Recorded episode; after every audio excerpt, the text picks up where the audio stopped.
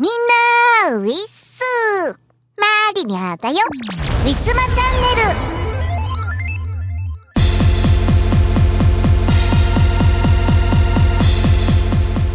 ル。さてさて、えー、10月になりましてまあ本格的な秋になりました。10月となれば、えー、今まですごく暑かったね、えー、残暑ももうなくなりましてこう急激に、えー、ガラッとこう気温が下がるまあそういうのがこう毎年毎年夏から秋への変化としてあると思いますけれども関東では急激に下がりましたねあもう下手したら3分の1ぐらいの気温になったという、えー、東京では朝の気温が最低11度ということで、えー、これが12月と同じぐらいの気温だったそうです。もう10月どころか12月並みの気温っていうのでね、えー、皆さんねもうすごい初日寒い思いをした方もいらっしゃったんじゃないでしょうか。まあ、マリニャもね、さすがにそんこまで急に寒くなろうが、まあまあ、秋ですからっていうのもあって、まあ、長袖に、まあ、ちょっとねもう一枚こうジャケット羽織るぐらいな感じで行きましたらうん朝と夜めちゃくちゃ寒いですねもう昼はギリギリ寒かったです とても寒かったですね。もう凍えるように寒かったんでまあね幸いあのー、なんかずっと外で歩くような用事はなかったのでよかったんですけれども。いやー本当エアリズムじゃなくってヒートテックが必要なね23日でした。皆さんえーね風邪ひかないようにね、えー、これからもあのちょっと関東もね、えー、また気温が、秋らしい気温になるらしいんですけれどもとはいえ今まで30度超えるのが当たり前だったのがえー、20度ちょっととかになりますのでね。まあそろそろこう衣替え、先月先日のねあの極寒の日々でさすがに衣替えをこう急いでやった人は多いかと思いますけれども、まあ、これから秋そしてね冬支度、えー、ぼちぼち行ってってください、えー、温活に励んで本日も行ってみましょう。この番組はイオシスとウィステリアマジックの提供でお送りします。18周年のウェブラジオイオシスヌルポ放送局では世相を鋭く切ったり切らなかったりする皆様からのお便りをお待ちしています。毎週木曜日21時から YouTube ライブにて公開録音。見てねおはようさん。気づけばリンモス17歳。新曲プラス過去の新曲名曲をバラ色のハイスクールライフで奏でる高校デビューおじさん4人の臨海青春物語をご覧あれ。2022年8月13日リリース17即売会イオシスショップ楽しいストアなどで CD パッケージ版をお求めになり Apple Music、YouTube Music、Spotify などの音楽サービスで聴いてね。足技効果で銀盾もろたで。YouTube イオシスチャンネルでは MV や新婦のクロスフェードなどの動画ヌルポ放送局イオシス熊牧場などの生放送を配信しています。チャンネル登録お願いします。ウィスマ。今月のイオシスのパワープレです。アルバム東方ブートレックス5より DC マイズイさんのライフマニピュレーションです。聞いてください。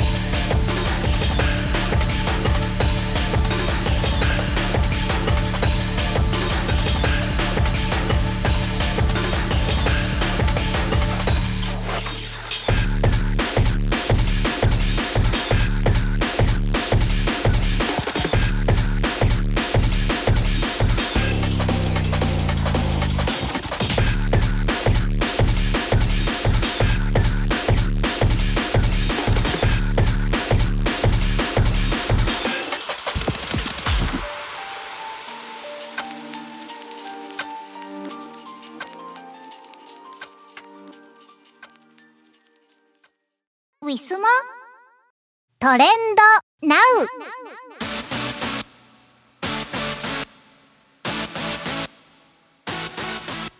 さて、えー、本日10月8日土曜日、えー、3連休の頭でございます。えー、お時間的にはお昼を過ぎた夕方前ぐらいの時間となっております。一体どんなものがあるんでしょうか、まあ、もしかしたら、えー、3連休の初日なのでねイベントだったりとか、えー、特別な番組だったりとか各所であるかもしれません、えー、今回企業企業のプロモーションはなさそうなので、え、一般のトレンド1位から追ってみたいと思います。ハッシュタグ、お笑いの日。今日お笑いの日なの？誰が決めたんだわ、わからないけど。えー、TBS 系列で、お笑いの日2022が、えー、14時から21時まで、21時54分までということで、あ、まだやってますね。うん、うん、うん。あー、私、お笑い番組大好きなので、この収録を終わったら見ようかななんて思います。えー、生放送、ははは生放送なんですね。8時間生放送ということで、えー、お笑い、ね、芸人さんの、えー、お笑い生放送っていうのは、だいたいこう劇場にね、足を運んだりだとかね、大阪とかありますもんね、えー、それとかイベントにゲストでね、えー、呼ばれてっていうのでね、えー、お目にかかる以外は、まあ、年末年始でテレビで見るかなぐらいしかちょっとね私の中でも、えー、想像がつかないんですが、えー、8時間えー、生放送で見られるっていうことで一体どれぐらいの芸人さんがね、えー、いらっしゃるんでしょうかね。いやこのなんか8時間も笑い続けられるっていうのが、まあ、年末年始とかはねやっぱり結構こうお笑い芸人さんの番組が多かったりとかするんですけれども、まあ、もっとこうねハッピーになれる気持ちの番組っていうのは増えてもいいかと思いますね。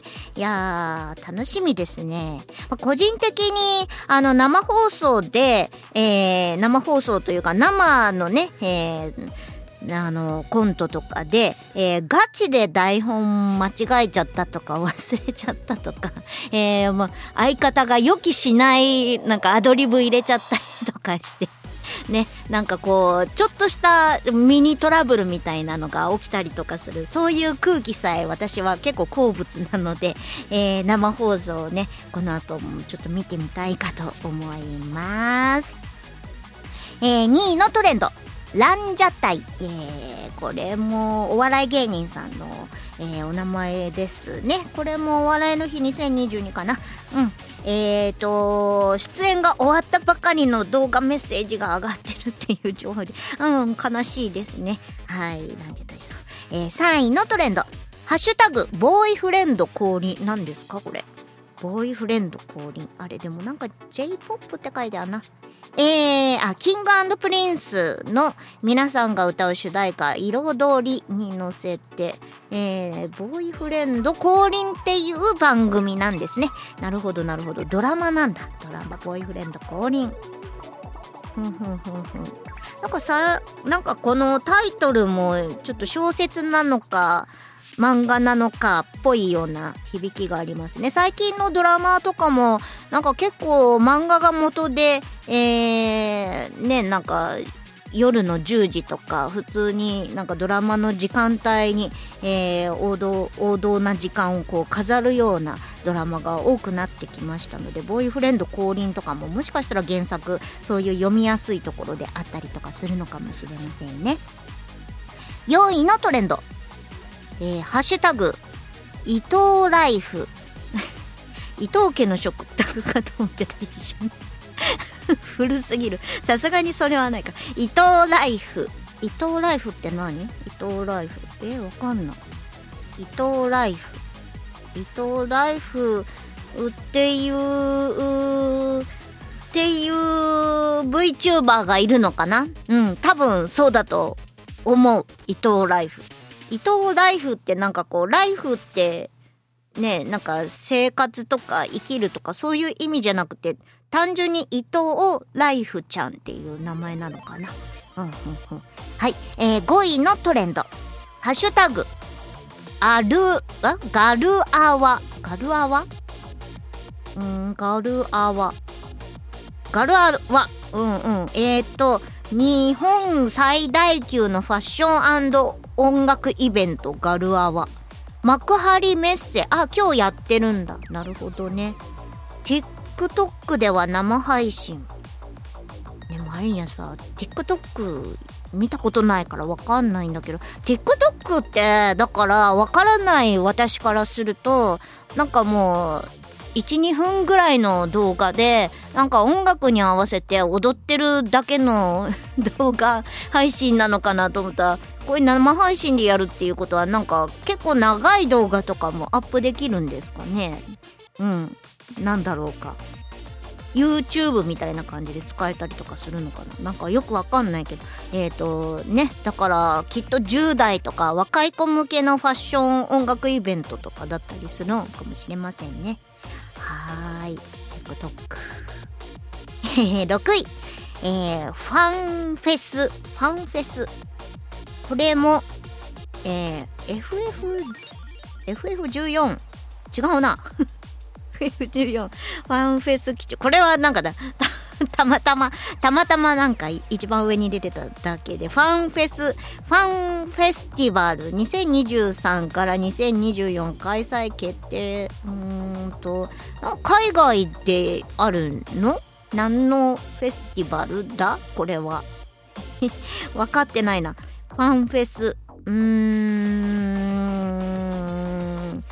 あやっぱり FF だ。FF だ。っなんかオンラインとかでやったりとかするのかな？ファンフェス。ね。FF はまあ世界中でね。えー、ネットでネットゲームとかありますもんね。もうファイナルファンタジーはもう世界のゲームですから。はい。ということです、えー、7位のトレンド。ハッシュタグ。特撮しびれるサブタイトル選手権。なんだこれ？も選手権とかなんかこうお題みたいなものなんでしょうか？ハッシュタグ特撮しびれるサブタイトル選手権。なんかこういうのって一体どこから先に配信一番最初に配信されてんですかね？なんとか選手権みたいななんかよくお題に答えてる、うん、人とかあとなんかタイムラインとかがねリツイートとかで流れてきたりとかするんだけどこういうお題とかって一番こう最初誰が出したんだろうか？特撮しびれるサブタイトル。皆さんはどんなものですか？特撮はもう結構ね、えー、もう長年、えー、いろいろ出てましたけれども特撮しびれるサブタイトル選手権、まあ、最近のとかだと結構受け狙いのサブタイトルとかあったりとかするから面白いの結構あるのかもしれませんね、えー、8位のトレンド。クリミア大橋。なんなんだろう。なんだろう、クリミア大橋。一体どんな？あー、んクリミア大橋の道路橋崩壊。鉄道橋の、えー、火災もひどくなってく。あー、自動車爆、え、自動車爆弾？爆発した映像。あ、なるほど。えー、あ、破壊、あ、ゼレンスキーさんが破壊した。マジですか？うわすごいね。いやこんなのが行われていたとなるほどなるほど。はい。なんか大変な画像とか動画がたくさん上がっております、まあ、気になる方はご自身で調べてください。はい、えー、9位のトレンド。ゴイゴイ数何？すごいすごいってこと？ゴイゴイ数 ゴイゴイ数ゴイゴイ数えー、あ、これも、あ、ん？ゴイゴイス。これも、芸人さん、だ、な？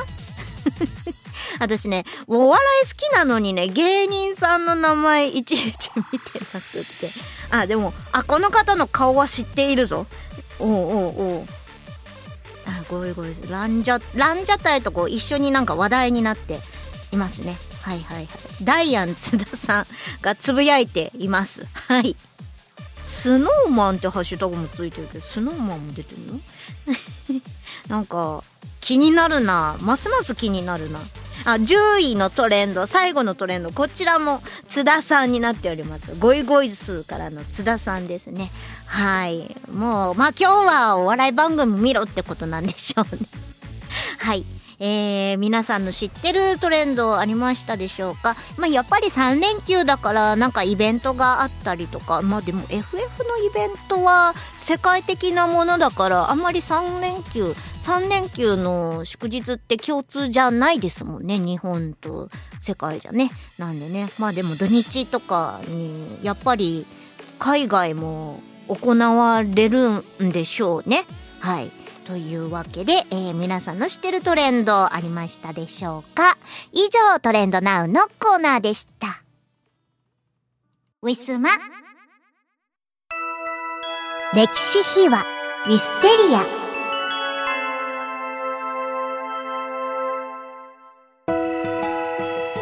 今回の歴史秘話も引き続きマジック・オブ・ザ・フードについてですそれでは早速聞いてください。5曲目。はい。美味しい唐揚げの作り方です。そのまんまです、タイトル。はい。はい。揚げる音。揚げる音から始まりますね。なんか揚げる音最初いただいた仮のあれだと、もうちょっと嘘っぽい感じの音だったような気がします。はい。じゃあなんか変えたのかな？変えた、私が言ったのかも、もしかして。うん、うん、そうかも。うん、変えたのかも。唐揚げ、揚げるところから。これ普通にレシピだけなんですよね、渡したの。もうね、もうね、もうネタがなくて。ネタがなくて、逆にこういうのを曲にしたら面白いかなと思って。うん、で、なんか、唐揚げのレシピのサイトを見ながら 書きました。はい。どう思いました？この歌詞送られてきて。ノリがいいなと思いましたね。なんかわかんないけど。これな、ちょっと多少の多分並び替えとかしたかもしれないんですけど、なんかちょっとラップっぽいっていうか、すごいノリよく曲よく作ったなと思いました、うん、私も。もう「片栗粉片栗粉」とか好きなんですけどこうリズミリズム感というか。はい「片栗粉片栗粉」からの最後「はい、あげます」っていうちょっとアホっぽいところが 好きですね。うん、これなんか当初動画作る動画で曲つけるって言って唐揚げあげる動画作ったんですけど、なんかもう何年経っているかわからないんです。本当ですよもうちょっと。どうしようかね。どうにかなりませんか？いませんかね。ねえ。唐揚げ、あれあの動画撮るために鶏肉を1キロぐらい買ったんですよ、うん。えー、知り合いに頼んで鶏肉1キロ買って、なんかすごい安かったんですね。鶏肉を、じゃあ安いとこ買いに行こうって言った時にもう 100g 100g で50円ぐらいの勢いでで1キロで売ってて。これぐらい食べられるでしょとか言って全然。あれをあげた後全全部食べたんですか？もう3人とかで食べたけど全然。減らないの？全然減らない。これはねいっぱい作りましたよ。これのこれのために作ったと言っても過言はないです。ちょっとなんか作らないとダメですけど。なんとかしてください唐揚げ、ね、本当にね。ねこの曲を唐揚げの曲をみんなに聴いてもらって、うん、美味しいビールが飲めるようにしたいですね。そうですね。唐揚げに合うお酒は何ですか？まあ諸説ありますけどね。諸説ありますか。まあ一般的にはあのハイボールとか、うん、レモンサワーっていう感じですかね。うん、ああさっぱり系のお酒っていうさっぱり系ですね。うん。もちろんね別にビールにも合いますしね。うんうん。そこらあたりですかね。磯村さん、どんな唐揚げ好きですか？どんな？どんなってどういうこなんかカリカリとか、とうん。なんかこう、北海道の残儀みたいにこう衣が厚かったりとかいろいろあるじゃないですか。残儀って衣が厚いんですか？割となんか、個人的にはいくらかた食べた時は衣厚くて天ぷらに近いなって思いました。ええー、あ、そう。うーん。うあ、わかんない。かうん家庭によるかもしれない。パリッとしたのが好きなのはまあ好きですけどね。うん、うん、うん。鶏天みたいなやつもうんうんうん。好きですね。まあ、唐揚げじゃないのかもわかんないけど、まあ、はい。あああいうのも好きですね。鶏肉はね、なんだって美味しいですからね。だね、こんな、あなんていうの？油でギトギトでべちゃっとしたやつ、うん。まあ、もしかしたら、あ揚げてしばらく経ったようなやつなのかもわかんないけど、はい。ちょっとそれはちょっと遠慮したいかなっていう。油を切ったものが 油を切ってで、かつカリッとこう、揚げたてみたいな、うん。そういうのがいいかなと思いますね。なんかこう、竜田揚げみたいにこう、うんうん外がカリカリ、ちょっと固めのカリカリあと、もうそれ最高ですね。最高ですか？あやっぱりですか、私もそういうのが好きなんですけど。いいですね。うん。まあ普通のね、なんか小麦、ザ小麦粉みたいな衣のも好きなんですけど、うん。うん、衣は薄めが好きですね、割と。うんうん、そうですね。どっちかっていうと、うんどっちがいいかな。うん。うん。うん。いや、レモンとかは絞る派なんですか？絞る派ですね。絞る派ですか？あればね。あればい。や、でも絞らないでって言われたら、あじゃあ絞りませんってなりますけど。レモン絞ったらダメな人ってわかんない。なんかでもよよく言うじゃん。なんか過去に出会ったことない。わかんない。でもそうそうそうそうななんだ誰が言ってるのかわかんないけど、勝手に絞るな的な説があるじゃん。そうそうそうそうそうそう。あれ何なの？わかんない。なんだろう？なんか指とかで絞られたくないっていう理そういう由なのことじゃないか。と思う。あの、レモンがをそもそ絞られもかけんなってこと。なるほど。ことらしいんだけど、そういう人にああんま会ったことないよね。一回も会ったことないですね。一応聞いてから絞りますけど。まあね、そうです何なんだろねだそう、誰も絞っていいって聞いて、嫌ですって言,、言われたことはないけど、もしかして心の中では嫌と思ってんのかな？う。え、そうなのか？そしたら聞かれてんだから言うんじゃないですか？そうね。だうんだって別に自分で食べる分だけ取っときゃいいもんうんね。こっちだけかけてみたいな。うん。そうそうそうそう。うんえー、なんだろう。なんかこう、類まれな人が発した言葉だった。実在しない人の何かをあれ言ってんのかな？ああ、逆に作作り話みたいなうんまあでもまあ世の中広いから誰も一人もいないってことは多分ないと思う思う思いますけどね多分ね レモンが嫌って人多分いるとは思いますけどそうですね会っ。た普ことはない通にレモンだけがね。うんうんうんうん。かもしれないです。うんその辺ね皆さんあの唐揚げに対するレモンについての考察についてついぜひあの普通オタを お待ちして お待ちして唐揚げ、唐揚げ普通唐。揚げについてのあの一つのねあのお考えをちょっとお聞きしたいなと思いますね。え、でも給食に唐揚げとかも出ましたね、昔は。えー、そっか出たかな？わかんない。もうおじさんはちょっと世代が違うかもわかんない。なんか竜田揚げとかっていう名前で出てたかな、唐揚げ。ねクジラの竜田揚げとか出たんだけど。あ、クジラの竜田揚げ。絶対今の子食べてないよ、そんなの。クジラ。なんなら今ならちょっと高級食材ですよ。うん。高級品ですもんね。売ってないですもんね、スーパーあとそうねか全然。。昔は売ってましたよね。魚屋とかでも見ないですもんね。専門の、うんもうほんと魚しか売ってないお店とかじゃないと。うんうん。唐揚げ、唐揚げっていう唐揚げはなかったかもしれない。給食の話をしだすともういろいろね、ジェネレーションギャップがあ あらわになってしまってですね そうですか。はいでもミルメイクは知らないですね。と。先に言ってます。ミルメイクって知らないですなんか牛乳に入れるやつの、うん、牛乳に入れていだからあの味を変えるミルクの粉みたいな、ミルクに入れるあのストロベリーとかチョコとかなんかいろいろ味があるっぽい。最近のものってことですか？最近ではないっぽいんですよそれが。うん。結構前昔のらしいんです あ、よそうですか。はい。でも私は分からないですよそんな。だどこの世代なんだろうと。だどこの世代なのかもっと昔の世代なのかもしれない唐揚げとね、地震には気をつけて。どういうことですか？胃もたれってことですか？唐揚げはそうだね。か、まあ、そんまあいいや。この話出すと長くなるから。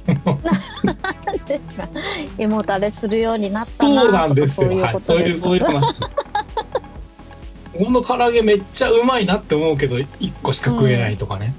はい。なんかコロナ禍になって唐揚げ屋が近所に増えたんですよすごくあ、あ、そう？うちも。うちも増えた。あそうですか？うん。で、またね、買って帰ると美味しいんですよ、そこの。唐揚げがねうんうんうんうんあ、そう。唐揚げ流行ってんの？いろんなからだからその何店舗かあるからそれぞれお店によって唐揚げの質が違ってて、うんうんあるところはなんかすごい若者向けでうん。もう鶏肉がすごい1個が大きいんですけど、もうほんとなんか油超吸ってますみたいな鶏もも肉の油ももうジュワジュワな感じでなんか味とかもニンニクとか塩とかあと、あの最近の韓国かなんかでヤンニョム甘辛のやつとか、なんかあと激辛とかいろいろあったりして、もうそれはねすごい安くってうん。うんいっぱい入っててうん。もうとにかく胃にたまるんですよ。でもすごいね、あのー近所の人は割となんか建築業の人とかが結構買ってって、そこは、うんうんうんうんもう若い人と。でちょっと離れたところに今度はこう日本料理の料亭で出すようなうん。それこそあの竜田揚げっぽい感じのいいなんかもう片栗粉の衣みたいな、こうカリカリ系の。おそっちが食べたい。そっちが食べたそいうです。そうです。そっちの方があって、でまああとはもうなんかオリジン弁当とかなんかスーパーの唐揚げとかまあいろいろあるんですけど、うん。でコロナ禍が前はね緊急事態宣言とかあって本当ザザみたいなもうテレワークも増えみたいなのがあったけど、もう最近はそれが緩和されてなんかテレワークも少なくなって利用する人がなんか少なくなったのかこの唐揚げ戦争に負けてったところが閉店になってるほどね。閉店になって 最終的には勝ち取ったのはその若者向けのこってり大きい唐揚げ屋さんだったんです、竜田揚げは負けたわけ？負けたんです。あら。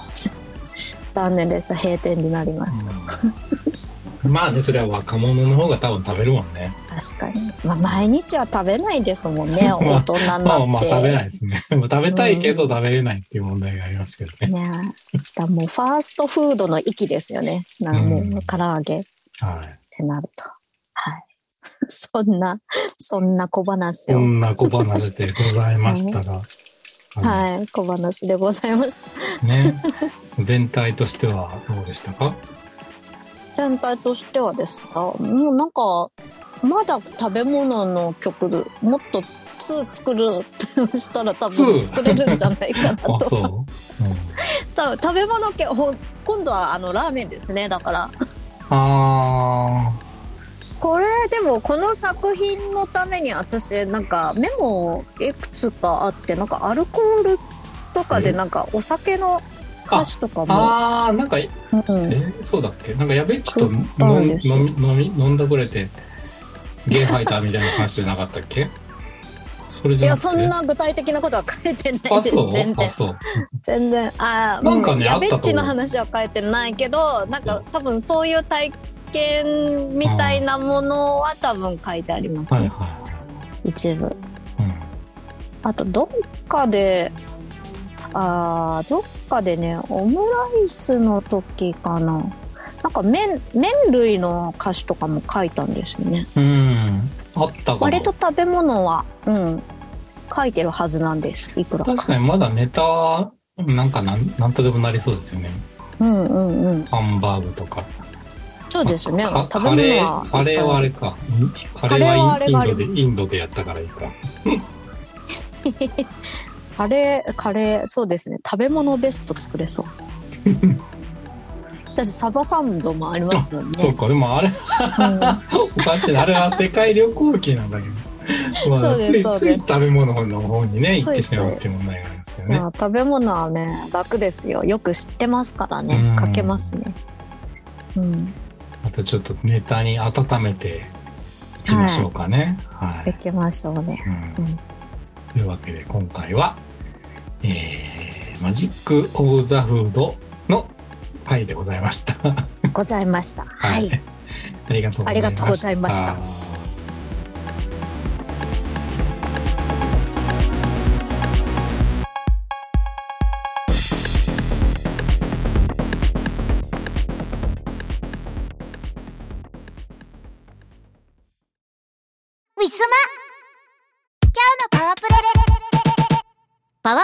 1曲目は2017年春にウィステリアマジックより発売いたしました。マジック・オブ・ザ・フードより美味しい唐揚げの作り方。作詞藤原まりな。作曲磯村海でお届けいたします。聴いてください。鶏もも肉おろしにんにくおろし生姜に酒醤油ごま油揚げ油。粉鶏もも肉おろしにんにくおろし生姜に酒醤油ごま油揚げ油卵小麦粉片栗粉。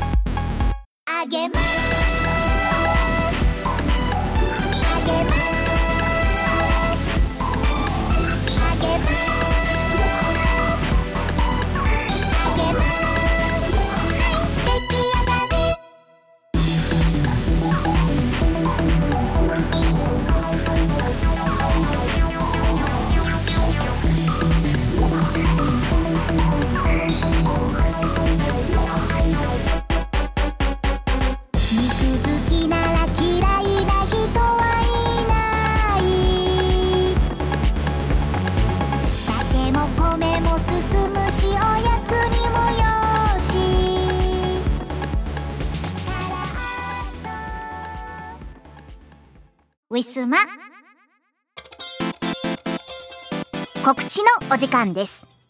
ウィステリアマジックの新作。および旧作は通販ブースのウィスマショップにてお買い求めいただけます。M3 受かりました。10月30日。J の 01A ウィステリアマジックにてお待ちしております。新作絶賛制作中でございます。もちろん通販の方でも発売予定でございます。ぜひ楽しみにしてください。YouTube 配信しがない5分ショー火曜日キムさん木曜日藤原マリナでお互いに相手のテーマを決めてそれについて語る約5分間の番組となっております。詳しくは Twitter のしがないレコーズのアカウントをご覧ください。スマホのアプリを使いましたカラオケ配信トピア。各週火曜日21時からとなります。ウィスマチャンネルの配信と交互になっております。よろしくお願いいたします。すべての情報は Twitter 藤原マリナのアカウントマリニャアンダーバーをフォローしていただけると分かりやすいと思います。食べ物の話愛犬の大福ちゃんの写真も上げていますので、えー、ぜひともよろしくお願いいたします。以上告知のお時間でした。ウィスマ今日のパワープレ。パワープレ2曲目は2018年春にビステリアマジックより発売いたしました。開逆のロジックより黒百合ヒポテシスです。作詞作曲磯村海でお届けいたします。聞いてください。かが投げた小さな石がどこかに転がって波紋のように嘆きは広がった。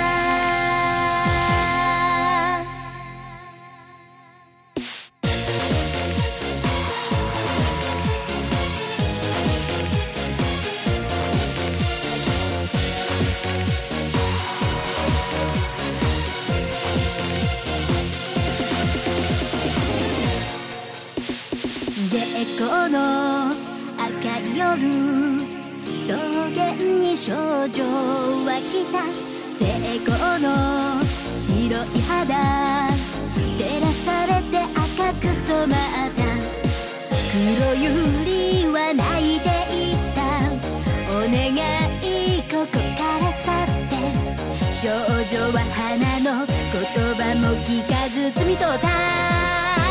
綺麗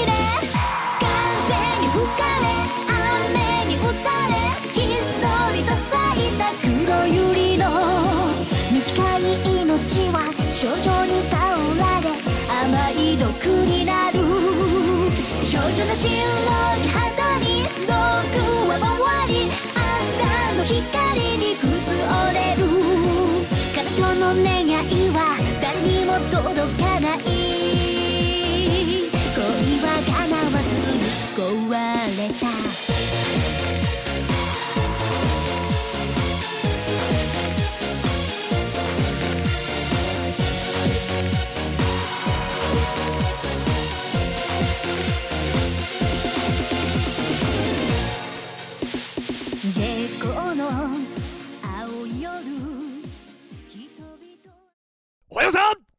気づけばリンモス17歳。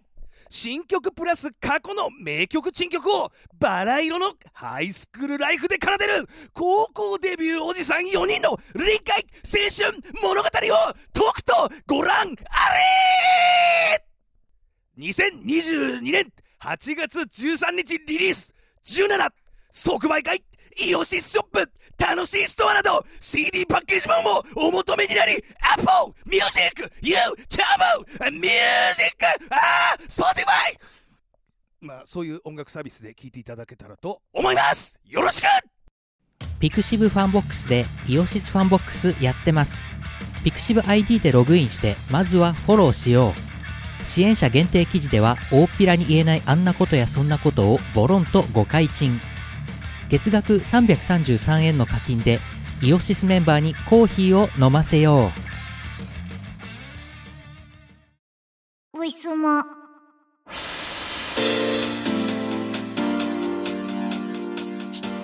お別れのお時間がやってまいりました。今回のウィスマチャンネルいかがだったでしょうか？なんかねまあ雨がずっとね続いてて、まあ、寒かったっていうのもあったんですけれども。まあそれの3連休えー晴れた初日の3連休の頭っていうこともあって結構お出かけする人が多いのかな。今日収録の間 バイクやら、えー、なんか車の音やら子供の声やらどっかしらか音楽が流れてきたりとか。結構収録止め止めしながら撮りました。私頑張りました、えーそんな中でも、えーどうしてもこう入ってしまう生活環境音ですか？大福さんの、えーペチョペチョ音。ゲフっていうね、えーゲップの音だったりとかふごふごする鼻の音だったりとか。まあ普段彼は寝ていますけれどもたまに起き上がってはね、えー毛づくろいしたりとかお水飲んだりとかしますのでほんと今日は一日賑やかだったなぁなんて、まあそんな日もありますよね。というわけで、えー前回に続きまして、またね、えー小さい音が入っても、えー微笑ましく思っていただけると幸いです。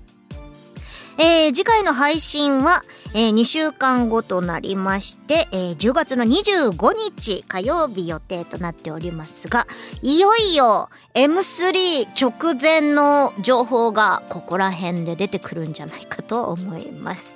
えーマリニョもね、えー大体、あのー収録も終わりまして、えー残りは、一郎さんの曲、まだ一曲もいただいてない状態なんですけれども、えー多分彼はやってくれると思いますので、私は信じてお待ちしております。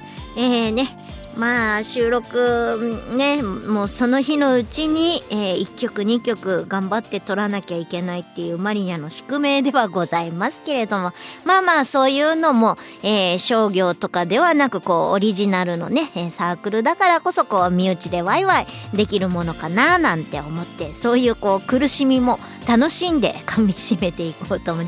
今頃二郎はね制作の方で苦しんでいるかと思います。ますなんかね、えーどうやらこうこうなんか今回は暇だからでいろいろ入れちゃったせいでなんかまた忙しくなっているらしいですよ。